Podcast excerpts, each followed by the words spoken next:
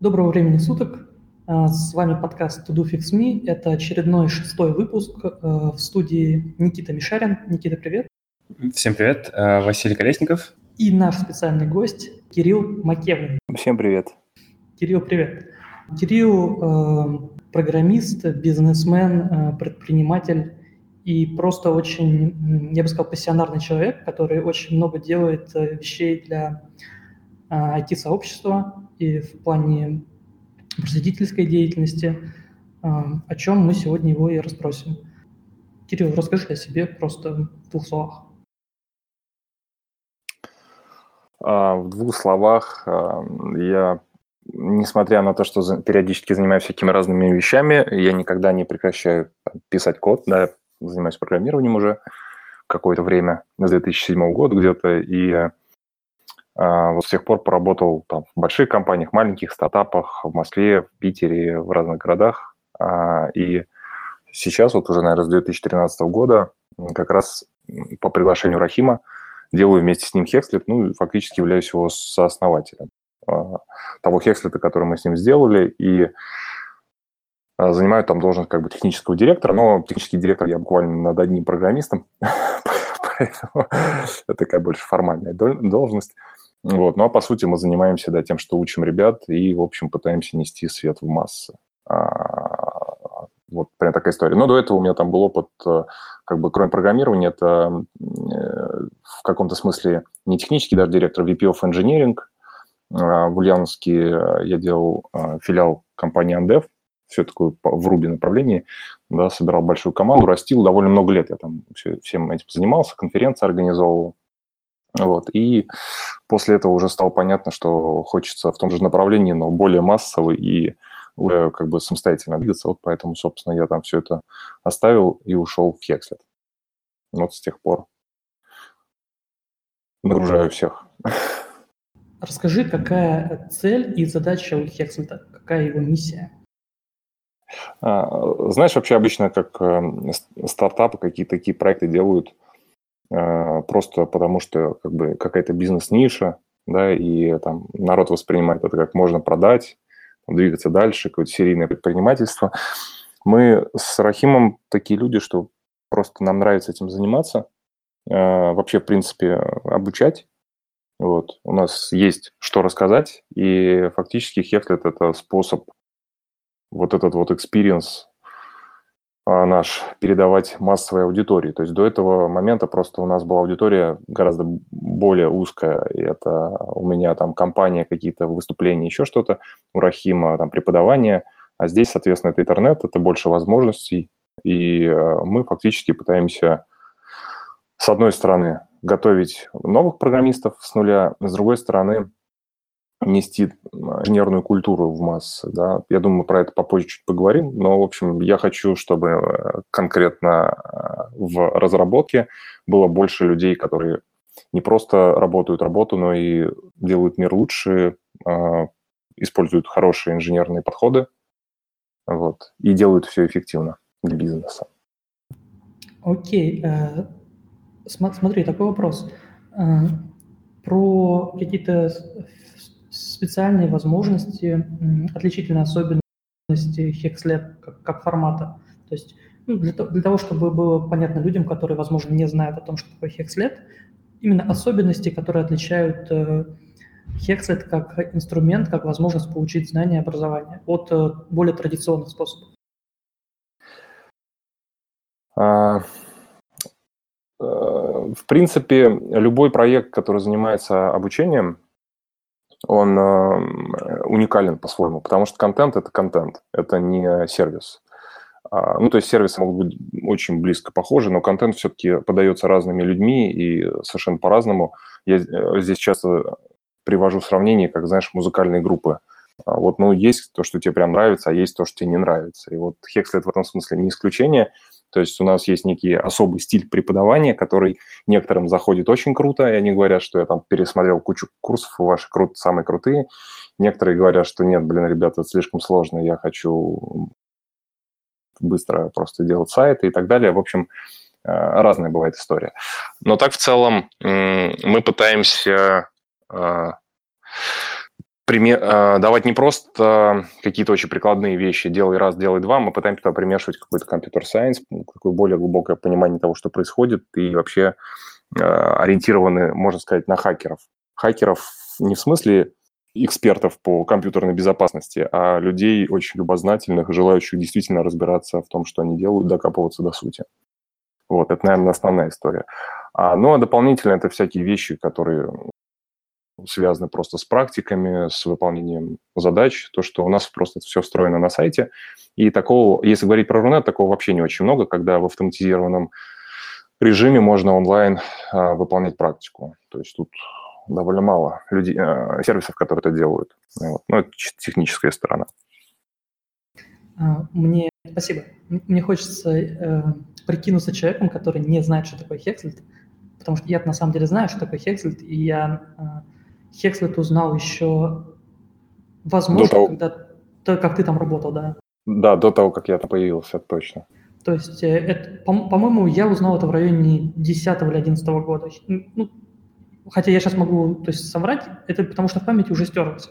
Потому что на самом деле я на Hexlet потом вернулся, и это было а, начало 2015 года. То есть вот тогда уже точно ты работал, и это, видимо, была первая версия Hexlet, которую ты делал. Правильно я говорю? Ну, ну, не первая.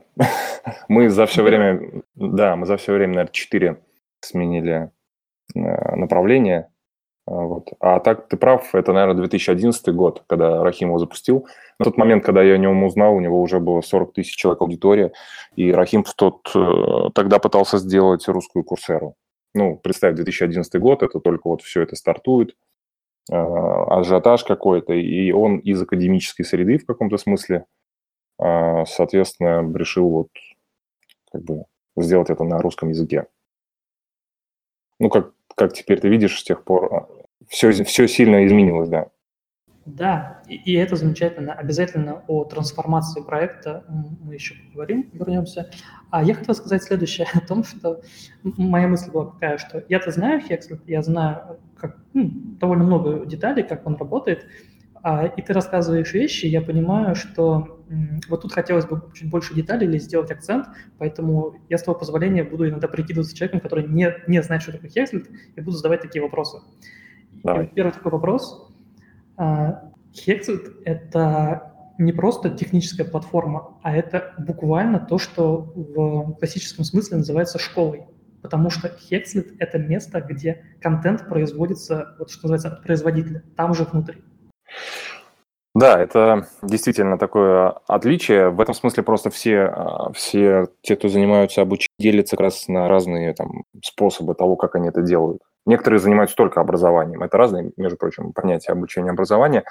И вот э, есть просто площадки, например, это Степик или Udemy. Udemy, они э, вроде как читаются за рубежом, да, на которых просто большая площадка, или курсера та же самая, да, площадка, на которой может курсор размещать. Мы в том, пытались быть такой площадкой, но вот э, теперь стали совсем другими, и действительно, это школа, мы даже сравниваем себя с ПТУ в хорошем смысле этого слова, то есть это не высшее, естественно, образование, это такое профессиональное, но оно не там C++ за 21 день, и да, все делается полностью in-house, то есть наши все разработки, это наша внутренняя история. Она, конечно, базируется на определенных вещах, то есть это не просто мы там сели и, и, и наколбасили курсы, там есть база определенная под этим всем. А, но самое главное, что это проработанные профессии там, от начала и до конца. Это не просто рандомный набор курсов. Да, то есть есть направление, там, PHP, Java, JS, backend, frontend и вот Python скоро мы будем делать. Соответственно, как бы цель именно для новичков, если про них говорить, то она, конечно, а, в трудоустройстве. То есть человек приходит, мы ему предлагаем готовую профессию от и до и ведем его по ней – а, даем какую-то обратную связь и, в общем, надеемся и помогаем ему трудоустроиться. Это очень интересная тема про профессии. Э, расскажи, пожалуйста. Знаешь, тут интересно то, что не, не мы это придумали, это само как бы, знаешь, когда вот проект запускаешь, он в какой-то момент начинает, то есть с одной стороны ты сначала им управляешь, а потом он тобой начинает управлять. А, потому что Потому что появляются аудитории, появляются э, какие-то хотелки, они как вектор начинают задавать движение проекту. И вот к профессиям нас привели наши пользователи, потому что, как выяснилось, большинство из них вообще не хотят курсы. Это такое откровение, кстати, для многих ребят, кто, в принципе, э, э, ну, бывают ребята, которые, например, приходят к нам и говорят, вот, я курсы решил вести, или меня просят кого-то там с кем-то поболтать, что вот парень решил преподавать. И очень многие думают, и мы думали в самом начале, что людям нужны курсы. Вот. А, курсы нужны, но они нужны, как правило, тем, кто уже опытный, им нужны какие-то такие а, конкретные специфичные знания по определенным направлениям. А когда человек ничего не знает, ему нужно такой же стиль, как в продукции Apple, когда за тебя все решили, и тебе надо только просто идти по проторенному пути.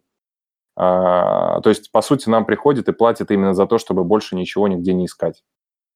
И наша задача как построить такую путь обучения, который подходит человеку, и э, за него там решены вот эти вот вопросы именно того а, избытка информации, который, собственно, существует то есть что важно, что не важно, в какой последовательности и так далее.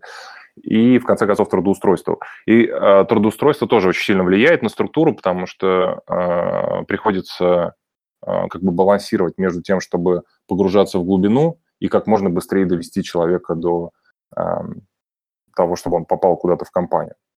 Вот это как бы имеет какое-то отражение на структуре профессии. И можно сказать, сейчас вот у нас PHP-профессия последняя делалась с учетом всех там ошибок, опыта и так далее. Она еще не до конца доделана, но там уже э, такой базовый набор курсов есть. Так вот, э, наша оценка, что среднее прохождение должно быть в районе 4-6 месяцев. А, прохождение профессии. Да, да. Ну, с учетом того, что там действительно очень много практики и плюс э, проекты, плюс э, вот те курсы, которые еще добавлю, то есть примерно такой срок. Естественно, очень много людей, очень много, которым тяжело, у них там нет достаточно времени и куча разных причин не заниматься регулярно, то им, конечно, больше времени понадобится. У нас есть э, примеры, вот ты помнишь, да, там, по-моему, Григорий, он там полтора, что ли, года или год и восемь месяцев у нас учился, ну, как бы с большими перерывами, и в конце концов вот сейчас трудоустроился. Такие кейсы бывают. Да, а расскажи, пожалуйста, именно о, о результате, сколько ребят о том, что пишут истории, о том, что благодарят, что нашли работу. А, ну, э, с нашей, конечно, точки зрения пишут меньше, чем хотелось бы. То есть мы знаем о большой, а, об очень многих, кто устраивается, они, как правило, просто в личку пишут, там, спасибо, я устроился, все хорошо, работаю. И э, у нас в большом компании сейчас, в большом количестве мест сейчас работают э, ребята от Хекслета. А, причем довольно хороших, качественных мест. Есть даже компании, в которых вообще почти все из Хекслета. Но при этом еще, что интересно, э, Bookmate во многом в разные периоды своей жизни состоял из людей, с которыми либо я работал когда-то в Андеве, да, либо которые у меня учились в Андеве, собственно, тоже. Да, это так и есть. Да, такая интересная штука получается. И вот э, как бы эта история вот еще с тех пор продолжается, и вот она сейчас и с, Хекс, с Хеслетом продолжается, народ трудоустраивается, работает. Э, мы сделали прикольную фишку. Э, у нас был такой момент, когда мы думали, как сделать так, чтобы вот ребята писали нам интервью, ну, не интервью, а отчеты о трудоустройстве. И э, потому что их было не очень много, мы знали о, о большом количестве случаев, да, но как бы как попросить им лениво. И мы, э, в общем, сделали такую вещь на сайте. Кто трудоустраивается благодаря Хекслету и пишет историю о том, что он трудоустроился, мы даем пожизненную 50% скидку на обучение на Хекслете. И истории после этого полетели только в путь. Очень щедро, я хочу сказать. Ну да, но на самом деле в этом как бы никаких проблем особо для нас нет, а плюсы, конечно, огромные, потому что каждая такая история, она на весь золото, и хочется, чтобы эти люди, в общем-то, не пропадали никуда, продолжали учиться, помогать другим и, в общем-то, участвовать в нашем комьюнити. Хотя я, кажется, догадываюсь, в чем тут э, фокус э, с бизнес точки зрения. По-моему, это такой э, способ увеличить так сильно страдающие в вашем нелегком деле э, ЛТВ?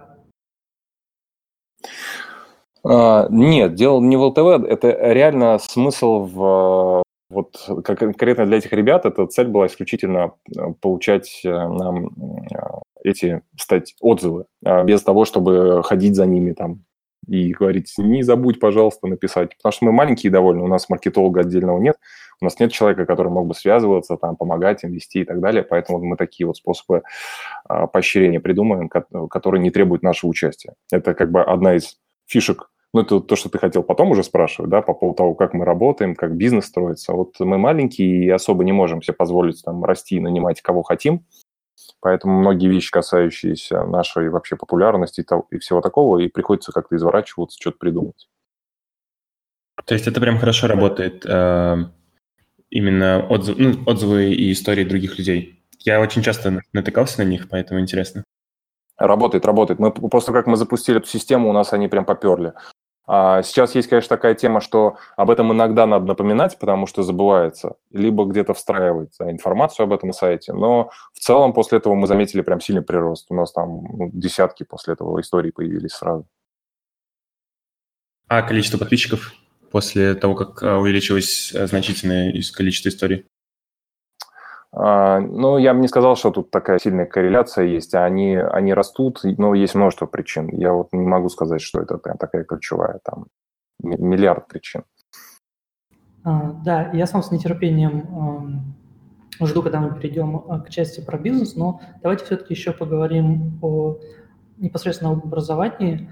И вот продолжая тему профессии, вопрос такой – знаешь ли ты аналоги э, русскоязычные или иностранные, которые тоже нащупали этот путь, тоже осознали, что людям на самом деле нужны не курсы, а следующий шаг. Им нужна профессия, им нужен доступ к работодателям и вот вся эта история. А, ну, тут, э, знаешь, э, в общем-то, можно сказать следующее. Есть на, на этом рынке есть довольно большое количество сильных игроков. Они, может быть, не совсем в нашей теме, но, например, Степик, они очень большие, сильные, за ним стоит JetBrains, мы с ними дружим, и э, они очень крутые. Э, и у них есть очень большое количество опыта, вот, связанного с этими вещами. То же самое касается, например, Geekbrains, да, который э, с точки зрения там, обучения, есть вопросы определенные к нему, но с точки зрения именно маркетинга, того, что Mail.ru их там купил, э, и и вот, вот этих всех вещей, они, конечно, крутые. И более того, мы смотрим на них и подмечаем, то есть что у них там делается, потому что я знаю, что при их объемах, при их затратах там на маркетинг, рекламу, они как бы понимают, что делают. Соответственно, профессии мы увидели у них еще тогда, когда мы даже не думали про профессии. Соответственно, это просто потом сразу всплывать начало, как только мы начали к этому пониманию приходить. Еще из американских, насколько я знаю, сейчас очень активно делают а, пути профессии Pluralsight. То есть они прям буквально за полгода а, сделали себе, не знаю, десяток профессий, начиная, то есть, а, правда, они гораздо более узкие именно, не, то есть там, например, а, сертификация в Амазоне, сертификация в Linux, какие-то такие штуки, там DevOps и так далее – ну, то есть э, да, я часто такое встречал. Да, да, да. Сейчас э, практически весь рынок, э, кажется, это понял, потому что, помните, наверное, Degree в, U- в Udacity, всякие э, Код Академия, там тоже пути какие-то стартануло. Потом отдельное что-то Степик недавно запустил, там уже как бы немножко отдельный проект, где там типа под Java тебе там подбирают э, пути. То есть там есть такая еще история с персонализацией, но это вообще отдельная тема. То, что то, как разрешаются непосредственно обучательные моменты разные, это очень такой интересный большой тоже разговор а по поводу путей, по поводу проверок, менторинга и всего остального. И эм, да, все, все идут профессии, все идут в понятие проекты, про которые мы тоже особо не говорили, но вот есть такая тема. Но заходят все с разных сторон этому. То есть э, тема одна, люди хотят трудоустроиться, это самый большой рынок, самый такой, где больше всего народу, понятный, и э, вот, в общем-то, за них все и сражаются, за этих ребят, которые хотят найти себе работу. А что ты имеешь в виду под самым большим рынком? Что IT самый большой рынок или что? Я имею в виду, что э, вот смотри, э, на начальном этапе все сильно просто, сильно проще, чем на других этапах. Почему? Потому что у тебя есть большая воронка, очень много людей, которые хотят стать разработчиками. В современном мире выбор, в общем-то, не очень большой. То есть, как правило, это веб и, как правило, это PHP. Это вообще самая массовая штука. Дальше там идет Java, например, а, сильно отстает Python, прям там сильно-сильно JS тоже очень сильно отстает. Сейчас вот фронтенд как бы типа есть, но все равно это ничто по сравнению с PHP, с тем количеством, которое там происходит. И поэтому здесь все понятно. То есть это для людей, которые не имеют профильного образования, в общем-то, чуть ли не единственный и понятный путь войти в профессию. Поэтому здесь все очень просто. Делаешь вот эти четыре с половиной профессии и покрываешь все практически. А вот теперь возьми любые другие направления. Вот мы говорили DevOps, там а, а, плюсы какие-нибудь, или просто повышение квалификации, B2B направления. А, во всех этих направлениях, во-первых, сразу гораздо аудитория гораздо уже, и что еще самое неприятное, ей еще и разное нужно всем. То есть, понимаете, да, прямо в, на порядок уменьшается вот эта то, то, точечность попадания. То есть ты делаешь какие-то курсы, которые нужны а, более профессиональным разработчикам а, и которые готовы за них платить, но во-первых, таких разработчиков в принципе меньше, а во-вторых, еще и среди них тех, кому нужны эти курсы, вообще мало. Соответственно, тебе нужно гигантское количество курсов. Поэтому какие-нибудь платформы, у них это прокатывает, типа Plural сайт, у которого там этих миллиарды курсов, да, у них а, такая вещь прокатывает. А вот, например, таких, как мы, такая вещь не прокатит, у нас нет ресурсов на то, чтобы туда идти и пытаться это делать. Поэтому все, кто поменьше, особенно вот in-house какие-то а, темы, когда разработка своя собственная курсов, они вот на такую аудиторию, как правило, ориентируются и на такое направление. У меня тоже такая мысль есть, что э, курсы, вообще любые курсы, они в основном-то рассчитаны на новичков, потому что, как правило, ну, профессионалы, сам можешь себе представить, они, конечно, смотрят курсеру, я смотрю курсеру, но гораздо проще уже там взять книжку, прочитать и как-то ну, самостоятельно двигаться, то есть нет уже такой сильной потребности в менторстве, в курсе, то есть где за тебя разжевывают все. Э, вот, да, ты абсолютно все верно говоришь. Плюс вот у этой аудитории еще, особенно в, российской, в российском сегменте, я это, ну, я думаю, ты тоже прекрасно это замечаешь, у, у многих профессиональных разработчиков прям крайне негативное отношение к курсам. И это неспроста, потому что действительно, как и в любом таком контентном бизнесе, есть огромное количество непонятно каких курсов, да, где люди отдают деньги, и потом там никакого выхлопа, особенно из-за того, что некоторые компании проводят довольно агрессивный маркетинг с тем, что вы там сразу устроитесь на огромные зарплаты и так далее, и так далее. И, в общем, в итоге это рождает, конечно, фон такой не очень хороший. Так же, как с HR, кстати. Такая же есть история. Вот. А, но в целом, да. Э, и э, если говорить именно про то, где это работает, вот типа более профессиональные разработчики, то это B2B. Вот. Но тут тоже, ну, и более того, например, на Hexlet есть B2B. У нас компании покупают э, регулярно а, доступ для своих сотрудников. Естественно, это в основном Java, но есть и другие направления, а, а покупают ну, довольно серьезные компании. То есть это Альфа-банк покупает, это Райфайзенбанк, там еще а, штук 5 банков точно есть, э, у нас, э, в общем, все крупные компании, которые, ну не все, но очень многие крупные компании, которые вы там знаете все, я не буду их перечислять, потому что я не уверен, что они, как бы это можно сейчас говорить, но у нас были с ними либо разговоры, либо они нам писали о том, что они готовы попробовать купить там из телекомов, например. Вот это приятная тема. Но и при том, что у нас курсов-то не так уж много для них. И вот здесь действительно очень серьезный рынок, но для этого нужны ресурсы, нужно прям специально сидеть и делать там под Java прям курсы специфические под конкретные вещи. Там типа работа с Mongo в Java или, э, не знаю, Spring, ну, Spring Boot это еще ладно, это общая технология, ну, какие-то более, более такие узкие э, вещи, там, GVT, например. Вот, это нужно делать, да. И они еще устаревают, кстати говоря, а, все эти курсы быстро. То есть еще ценник по их производству гораздо дороже. Вот. Но, в общем, это направление тоже. Воркшопы на месте э, не было идей проводить? Ну, то есть у крупных как раз B2B там кон- такой консалтинг, э, как в Штатах, например?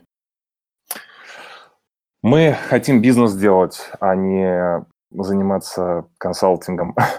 Консалтинг, ребята, такая штука, когда ты Э, она очень понятная для всех относительно, потому что если ты хороший там крутой чувак, который реально понимает, есть там доверие со стороны компании, тебя знают, э, то да, этим можно зарабатывать. Я, например, консалтинг периодически провожу, э, ко мне там стучатся, просят, там, особенно сеть знакомых огромная, поэтому в этом смысле я могу просто реально переключиться, только этим заниматься. Как вы знаете, я воркшопы провожу, да, периодически. Но это все отнимает огромные ресурсы в плане того, что туда надо погружаться, надо привязываться. Это довольно тяжело, на самом деле, потому что, как вы понимаете, консалтинг еще всегда сопряжен, особенно такой с, с э, политикой, потому что никто в компании, как правило, если там что-то плохо, да, и зовут же обычно, когда плохо, не надо что-то исправить. А это значит, что внутри есть разные люди, у которых разные интересы, и, как правило, там всегда это э, всплывать все начинает. Так вот, э, проблема-то в другом, что это вообще не масштабируется абсолютно. Я, либо я работаю, либо я не работаю. Не работаю, не получаю деньги, работаю и получаю деньги. А как бы несмотря на всю свою любовь там, к обучению, всему остальному, я все-таки хочу построить бизнес и систему, которая работает даже в мое отсутствие. Вот. Спасибо. А, возвращаясь к, во времена Андева, когда ты работал, открывал отделение Андева в Ульяновске, я знаю, что ты нанимал очень большое количество людей, и мне э, интересно, как ты, ну, то есть подбор джунов. Я думаю, что у тебя довольно э, богат в этом опыт, то есть как выбирать новичков, которые смогут, э, которые смогут. Вот. Самое интересное, что я ошибаться чаще стал, чем в Андеве, с тем, как оценивать уровень. Не знаю, может быть, я просто расслабился в этом смысле. Но да, а, довольно просто. Мы всегда набирали, поскольку город небольшой относительно, все друг друга знают, э, и э, по собеседованиям, кто ходит, тоже знают. Э, то есть там вот так вот случайных прям совсем людей довольно мало бывало. А, то есть даже если они, и мы их никогда не видели, они все равно из политеха, например, да, и, соответственно, у нас там все свои люди, мы, я там и преподавал сам, поэтому как бы все очень тесно. Поэтому всегда ты можешь про человека спросить, узнать. А, во-вторых, мы тратили какое-то довольно существенное время на собеседование, то есть мы там не по часу, а разные люди по какому-то времени просили а, участвовать в каких-то активностях, делать задания и так далее. Ну и просто был такой некий поток, который все время к нам пытался попасть, и мы просто наблюдали, за, за, э, трекали прогресс, что называется, да, то есть как люди со временем, э, что они делают, то есть насколько они вовлечены, э, насколько они э, готовы пахать. У меня был, была такая ситуация, что парень, мы его взяли там с оборонного предприятия, вот. Он, э, когда пришел к нам, там такой трехмесячный, как стажировка, но она по деньгам такая же, то есть э, смысл в том, что просто мы еще в продакшн не пускаем, там просто идет обучение, потому что мы набирали в первую очередь рубистов, а рубистов в городе особо не было, там было пять человек. Но зато после вот Андева их стало просто там под сотню, наверное. И вот даже больше, скорее всего, сейчас, чем сотня. И вот мы, значит, во время этой стажировки у меня были ситуация, когда человек говорил, я, короче, ребята, извините, но я не буду так. Ну, слишком интенсивно. Он говорит, я привык уже спокойненько, сидишь там, что-то делаешь. Вот, и он вернулся к себе, либо куда-то в другое место ушел. Но это такой один случай был. А так у нас там были там, читать книги, выполнять задания, все дела. И вот мы как бы в этом процессе отслеживали и отбирали. То есть, по сути, такое редко бывает в компаниях, когда мне дали карт-бланш, сказали, твоя задача вот этим заниматься, и фактически это было не так, что наняли чувака, посадили его куда-то, и он там сидит. А, и периодически кто-то там на него посматривает иногда, вот, а, а выплатить он должен сам. Я, по сути, 100%, вре- ну не 100%, но значительная часть времени занимался именно тем, что подбирал этих людей, набирал, обучал и вводил в продакшн, и вел их потом. Поэтому а, мы брали как бы просто огромное количество людей все время, прогоняли их через себя. И даже часто были ситуации, когда мы говорили, что вот мы на работу взять не готовы, но у нас есть как бы параллельно тут всякие активности, вот на них ходи, участвуем, мы на тебя посмотрим, и если что, потом поговорим. Я знаю, что многие, кто вот услышит то, что я сейчас сказал, скажут, блин, это очень сложно, дорого и так далее. Я могу сказать, что это вообще недорого, а, потому что, по сути, нужен только один человек вот как я, который просто заинтересован, ему это нравится, он этим занимается. И он просто ну, за короткий срок сможет вам генерить достаточно большое количество неплохих программистов. У нас этот опыт был настолько успешен, что после этого я участвовал в создании, там, открытии еще нескольких филиалов компаний э, московских, то есть которые ко мне, там, они реально приезжало руководство, говорил, блин, мы на вас смотрели, короче, у вас тут интересно это все работает, и мы вот хотим повторить этот experience. Вот FunBox, например, так открылся в Ульяновске. А какой процент отсеивания было? Ну, то есть э, из тех, кто воронка какая? Ну, сложно сказать. Может быть, мы... Там просто на разных этапах. Брали-то, может быть, мы и много. Каждого третьего брали. а, все же это был очень базовый уровень. То есть там никаких фреймворков, ничего. Просто соображалка есть, человек такой позитивный, активный, готов пахать, э, увлеченный, и э, у него с логикой вообще, вообще как бы нормально. То есть он соображает, может с ним о чем-то поговорить, он может порассуждать. И, в принципе, все, мне этого было достаточно. Дальше мы с ними пытались работать. А, я тоже наслышан очень много об этой всей истории и знаю очень много людей, которые в ней участвовали. Э, я даже так скажу, мне посчастливилось быть с ними знакомыми. Знакомым а, тех, кого, кто, кого я знаю, действительно очень позитивные люди, и вот то, что Кирилл рассказывает, я это слышал, ну, эту же историю просто с других ракурсов от э, участников этих событий не единожды. Да, это очень, очень забавная ситуация, потому что прошло очень, ну, довольно много лет, и ребята там очень многие были достаточно крутые э, в плане потенциала своего, они его раскрыли. То есть сейчас так получается смешно, что э, довольно значительное число компаний, в них либо тех директора, либо тем лиды, э, основатели в том числе, да, это люди, которые как-то вот со мной пересекались вот во всех этих историях, это очень прикольно, потому что куда ни посмотришь, везде, везде свои люди. Следующий вопрос, который, я думаю, очень плавно мы так в него можем перейти, это как раз в это же самое время ты не только занимался обучением людей в своей компании, помогал, э, так сказать, братским компаниям, но ты еще и э, выступал в это время, ездил на конференции, э, и у тебя был довольно-таки известный доклад, даже, по-моему, парочка. Расскажи про это, пожалуйста. Да, тут э, такая тема, что э, как бы есть программисты, все программисты, их что-то разное привлекает в разработке, да, и, и то, почему они упарываются. Кто-то вот сейчас там упарывается по а, искусственному интеллекту, по большим данным, там, а, высоким нагрузкам и так далее. А, у меня с самого начала почему-то была очень большая упоротость на архитектуру кода, именно вот вообще как его правильно писать. Я помню, что когда только начинал, мы там в квартирной веб-студии на Коломенской в Москве работали, я все время ребят спрашивал, ну как вот неправильно функцию вот, создать, а, положить. То есть у меня в голове был полный туман. Я вот до сих пор помню это чувство полного вообще какого-то фрустрации. Я просто не понимал, как структурировать код. И это привело к тому, что я очень быстро начал а, поглощать тонны литературы. То есть я там за год книжек 20 толстенных прочитал. А, и потом у меня библиотека огромная была, которая, кстати, в Андеве сейчас стоит до сих пор, ее там народ читает. Я просто от бумажных книг избавился, потому что мне уже сейчас не нужно. Но смысл в том, что э, я всегда был очень повернут на этой теме. И э, меня кидало из стороны в сторону по разным направлениям, всему такому.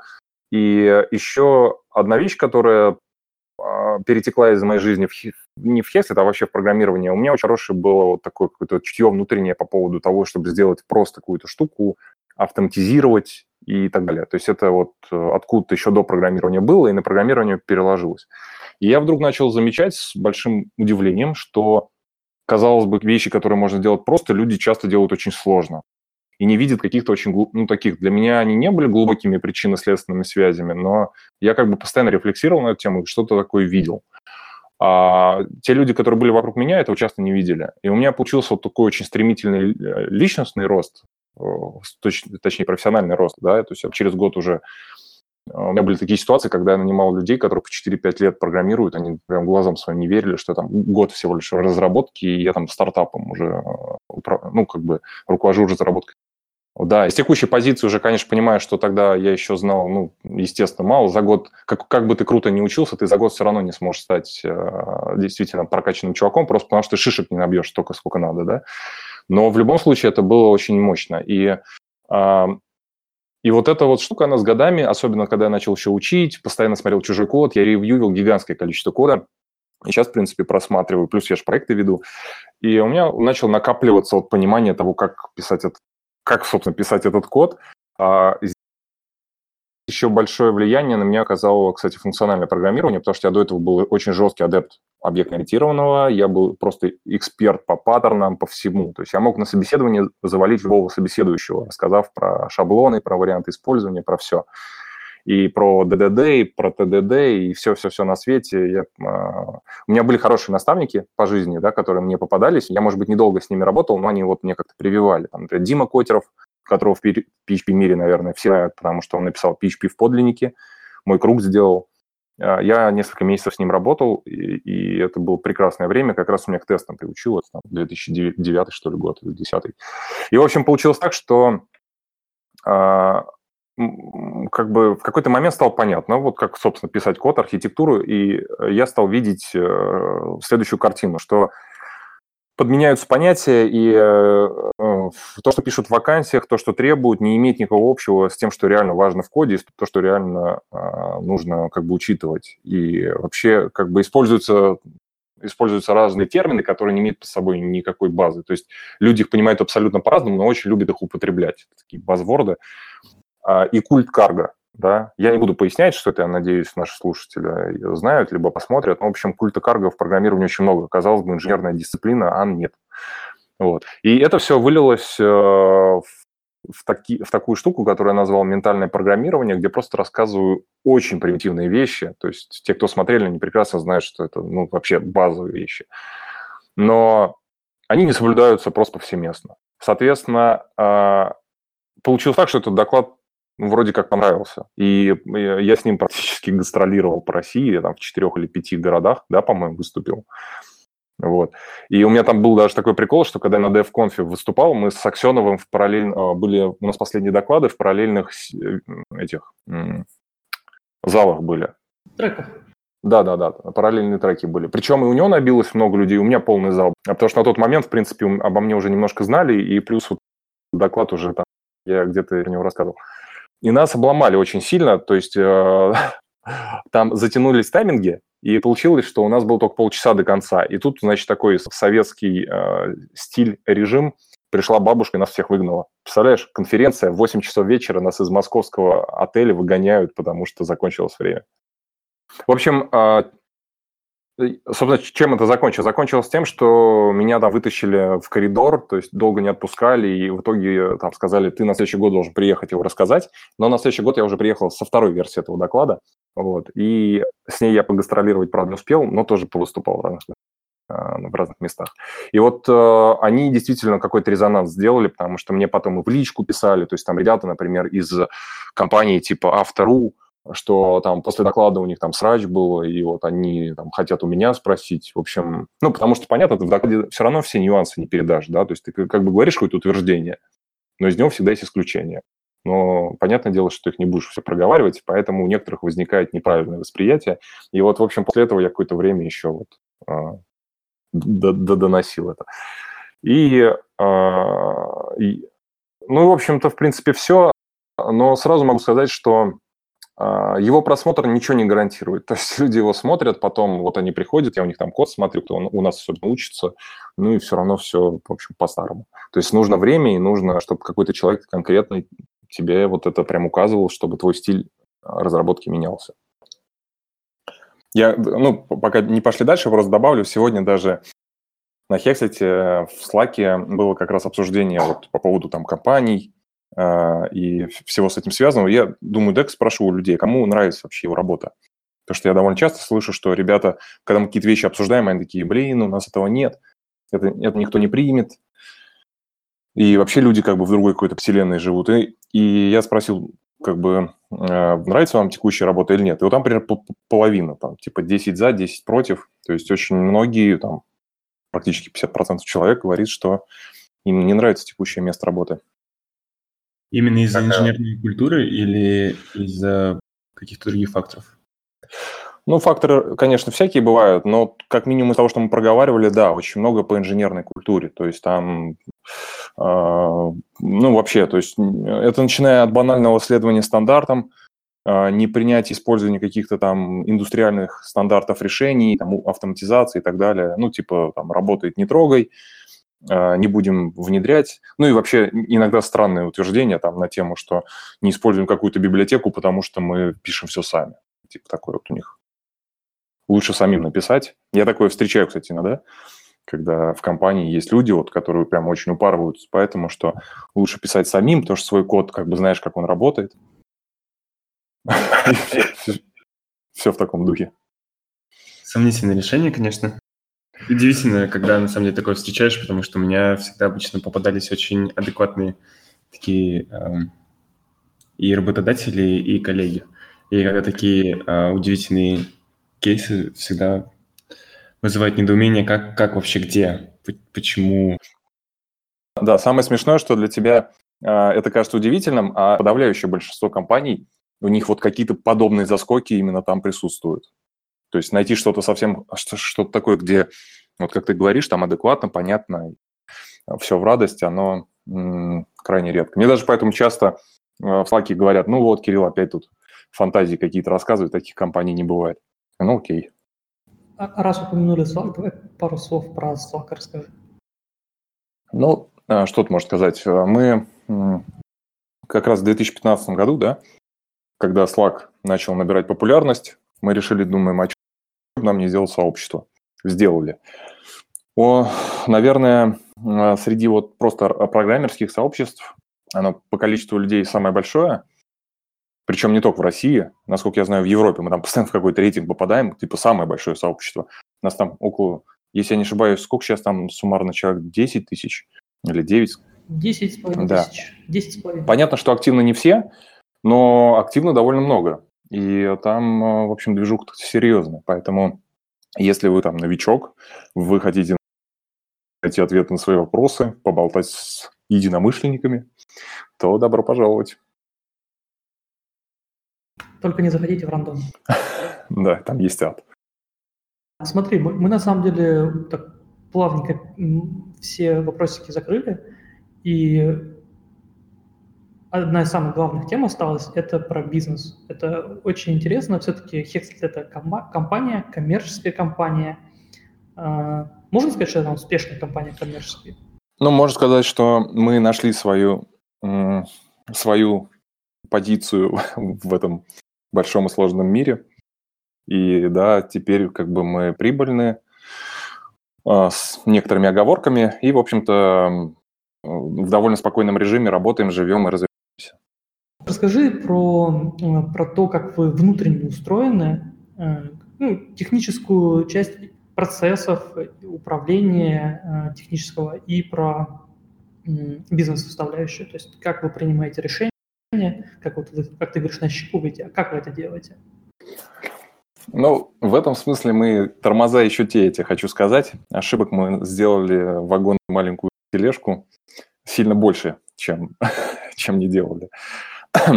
А так, Hexlet – это очень камерная вещь. Это компания, в которой работает, а, не соврать, нас сейчас около семи человек, причем это только недавно мы стали такими, а там еще два года назад, то есть мы э, типа уже, уже пять лет, или год назад, мы уже пять лет существовали в таком режиме, и у нас там было пять человек. Вот. Э, это там Рахим буквально я. Рахим, знаешь, у нас так смешно получается, мы сооснователи проекта, э, он CEO, я технический директор, но поскольку это как бы мы стартапом очень долгое время были, Сейчас, кстати, формально можно сказать, что мы не стартап. А, так вот, мы совмещаем в себе огромное количество должностей, то есть и делаем задачи там все абсолютно. То есть у нас там есть же support, например, да, support у нас это Рахим.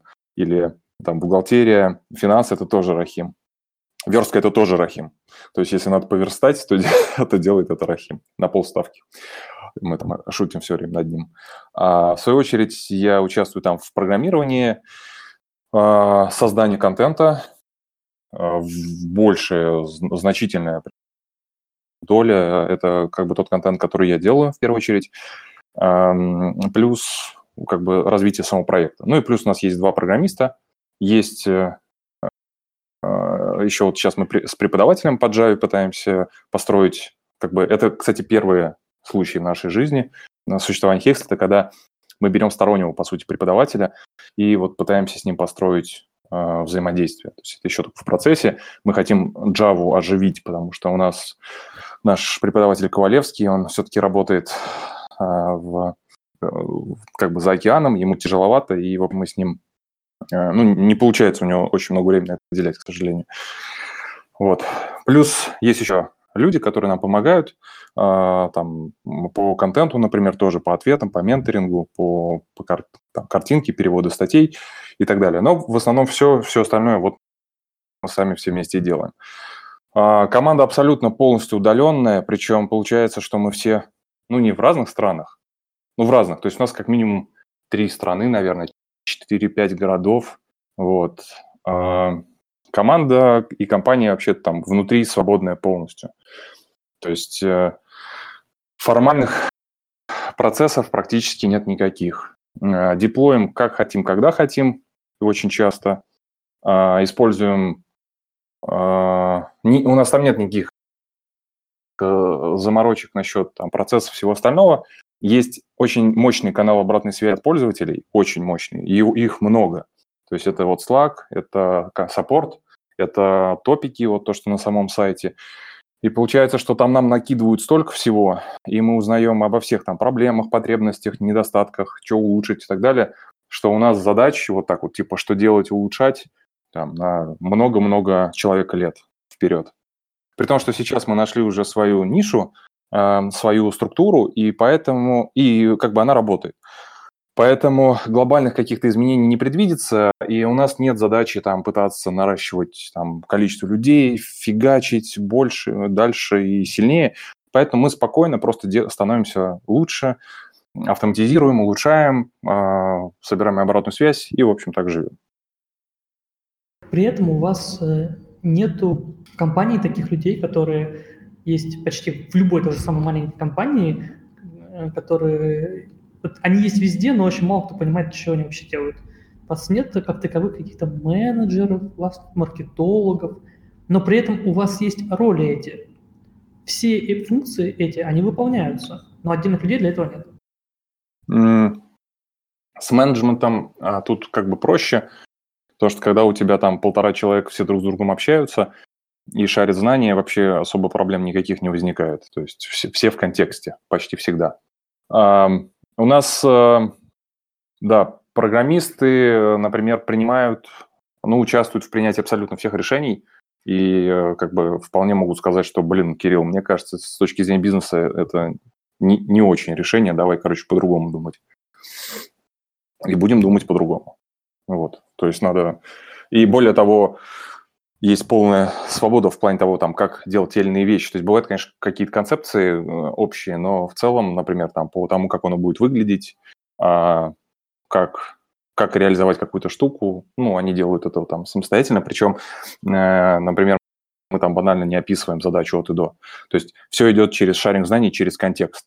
То есть чем больше потребность понимает э, разработчик, тем меньше ему нужно деталей, тем больше он способен принять самостоятельное решение, а кроме того, вовлеченность и так далее. То есть у нас все, конечно, за счет этого, за счет прямого контакта с пользователями вот чувствуют такое вот единение, что они мир меняют. То есть разработчики внутри, ну, двое у нас, они, для них это больше, чем просто работа. А, потому что у нас в том же Slack настроены каналы, куда сыпется, например, NPS, это Net Promoter Score, да, который, а, знаешь, такая на сайтах выскакивает штука, от 0 до 10, и ты там пишешь, что тебе нравится или не нравится. Это на самом деле такой самый э, в современном вот этом мире, это самый достоверный показатель сатисфакции пользователей.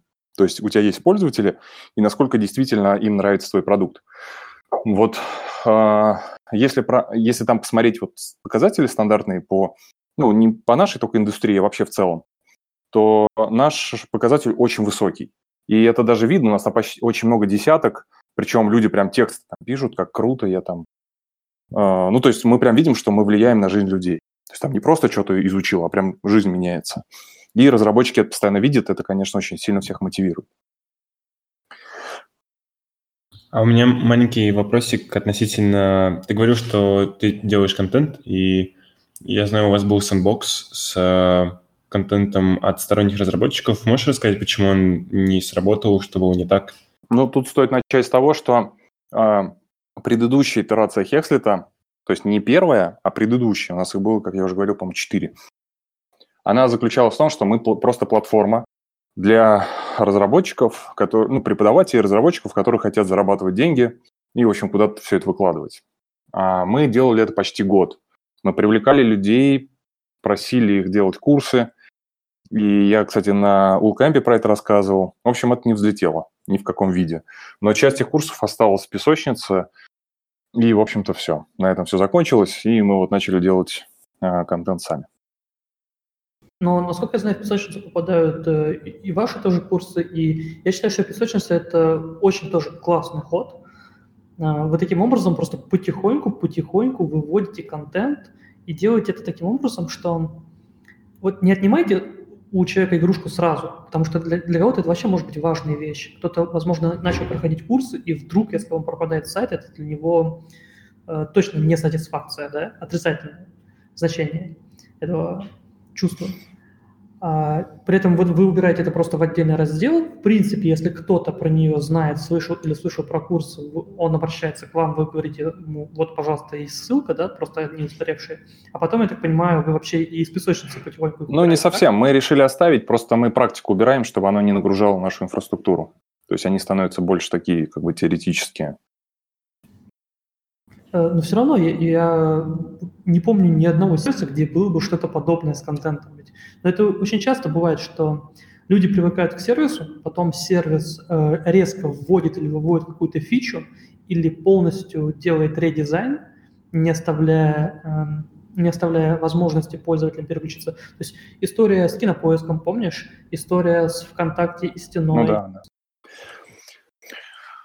Вась, ну у нас тоже на самом деле редизайн был очень, когда мы сломали... То есть, когда привыкаешь, тоже не замечаешь. Мы столько сломали, ну, как бы стандартного поведения пользователей, и сами потом осознали, что, ну, редизайны – это зло, кстати, вот такие.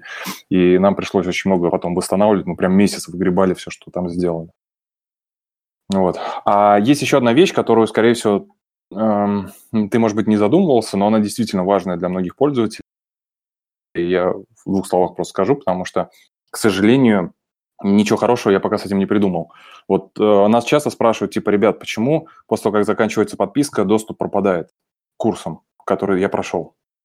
То есть вообще, кстати, в России, как показывает практика, с понятием подписка знакомы далеко не все, очень многие. То есть очень многие пользователи, которые у нас э, платят на сайте, они э, вообще первый раз в жизни, похоже, карточку вводят в интернете, и, естественно, их там пугают многие вещи, что, например, платежная система сама списывает доллар, чтобы проверить, что на карте, ну, что все работает. А, что там ежемесячное автоматическое списывание, да, что вообще это и есть подписка с автоматическим списыванием. И то, что это не покупка, это аренда, по сути. Когда заканчивается, то прекращается доступ. Но на самом деле мы бы, в принципе, были не против давать контент а, тем, кто его прошел. Но есть один такой момент, про который с точки зрения пользователя он может быть непонятный, а для нас он очень существенный. Это просто а, фактически пиратство и обман, потому что в любой момент можно просто взять а, один аккаунт, быстренько пройти все, то есть можно, можно же не проходить по-человечески, можно просто зайти быстренько все просмотреть, и получается, что как бы или вступить во все курсы, и вот человек вступил во все курсы.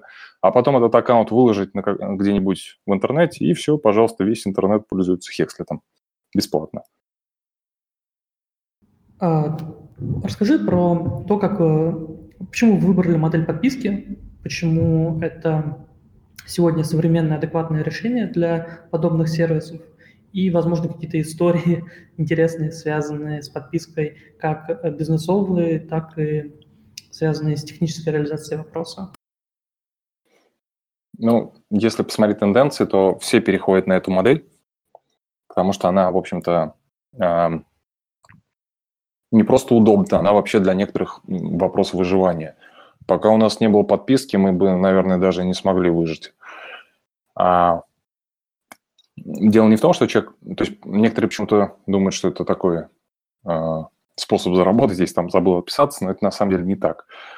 А, подписка а, позволяет опустить ценник до какого-то вменяемого уровня, и, соответственно, а, в принципе, не страшно там за, вот у нас 24 доллара сейчас это стоит, за 24 доллара в месяц получить доступ там, к какому количеству курсов и учиться.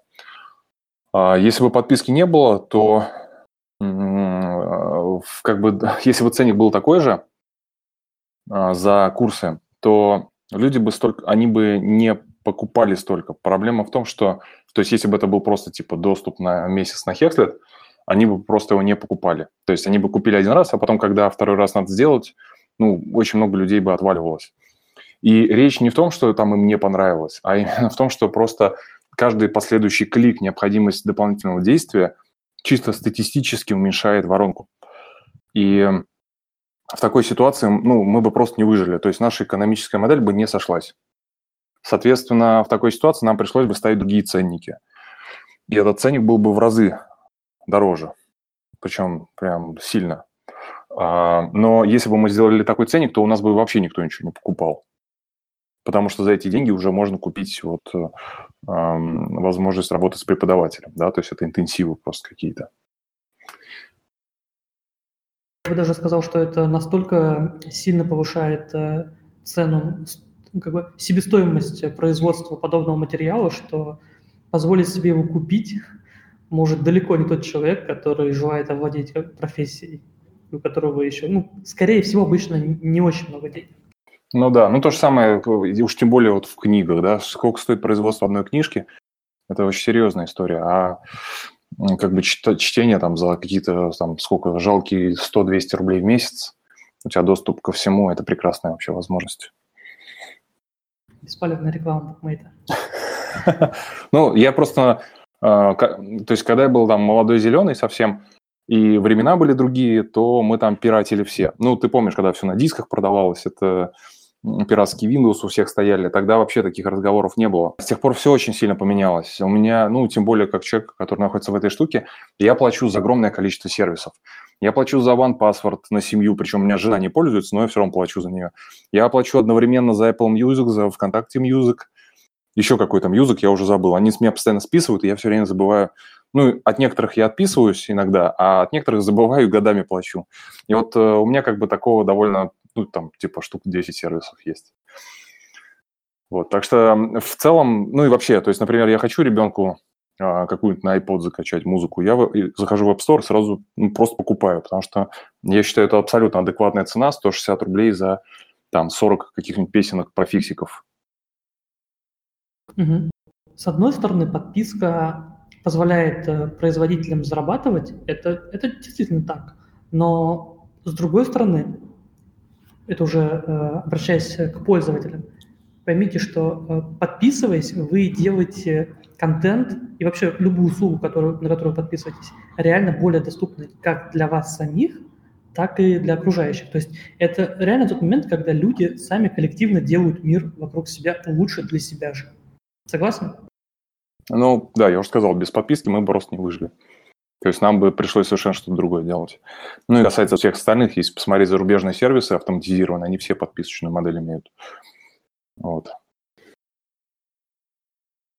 Подводя итог, можно сказать, что Hexlet – это очень хороший образчик э, современного, э, гибкого и очень, я, я бы сказал, мудрого э, бизнеса. То есть в, начиная от того, как организована команда, как выбран Э, рынок, хотя, конечно, ты знаешь об этом гораздо больше и можешь поспорить, и я знаю, что ты и Рахим тоже об этом часто говорят, что та сфера, в которой вы работаете, это на самом деле с точки зрения зарабатывания денег полное дно. Вот. Но тем не менее, э, вы, как ты уже сказал вначале, чувствуете себя как коммерческая компания все лучше и лучше. Э, и, не знаю, этому можно только радоваться. Спасибо, что дошел до нас. Спасибо, что поделился своим опытом, а, как в предыдущее время, так и сегодня с нами, с нашими слушателями. А, есть, можно еще как-то завершить и сказать какие-то слова, возможно, рекламу еще, если это требуется, проекту своему основному или каким-то другим, в общем, или любые наставления нашим слушателям. Пожалуйста, тебе слово. А, ну, я думаю, что рекламу никакую давать э, не стоит. То есть те, кому надо, они сами зайдут, посмотрят. А так, в общем и целом, а, в общем и целом, а, я хочу пожелать, чтобы люди были хакеры. То есть то, о чем я говорил с самого начала, максимальная любознательность, разбираться, почему оно так устроено, зачем оно так работает – не выключайте критическое мышление. В современном мире очень много культа карга, очень много догматики, делайте так, будет хорошо, так не делайте, будет плохо. Чем больше вы сами своей головой думаете, анализируете, ставите под сомнение, пробуете, экспериментируете, тем лучше. Вот. Отличное, кажется, ваше наставление. Очень клевое. Я бы сам посоветовал это многим. Так что спасибо огромное. Спасибо. Спасибо, Кирилл, Никита. Спасибо нашим слушателям. До новых встреч.